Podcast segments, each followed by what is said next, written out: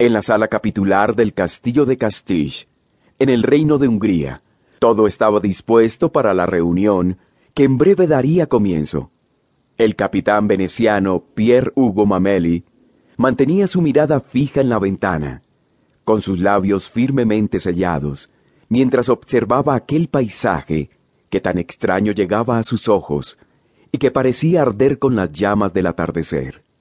El castillo se situaba en una cumbre a cuyos pies se abría un valle de agricultores eslovacos, de donde la bruma trepaba deseosa de alcanzar sus murallas, pero no lo lograba, pues sus torres permanecían altivas, y desde su interior, la vista, no empañada por la niebla, era magnífica. Pese a ello, no era lo que sucedía en el exterior de la fortaleza lo que había llamado la atención de Mameli.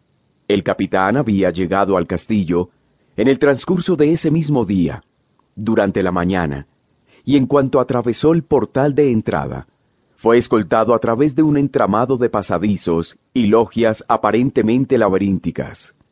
Sin embargo, durante ese recorrido, consiguió distinguir fugazmente al fondo de un pasillo lo que en apariencia era un patio abandonado, enclavado, en el que supuso debía ser el centro de la edificación.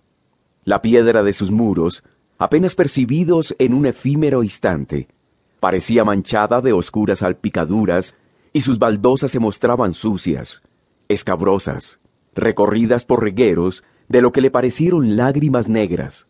Una ráfaga de aire recorrió entonces el pasillo y llegó hasta donde él se encontraba, trayéndole desde aquel patio un hedor nauseabundo que los soldados que estaban junto a él no parecieron percibir. Ellos ni siquiera se detuvieron y prosiguieron su paso monótono, escoltándolo.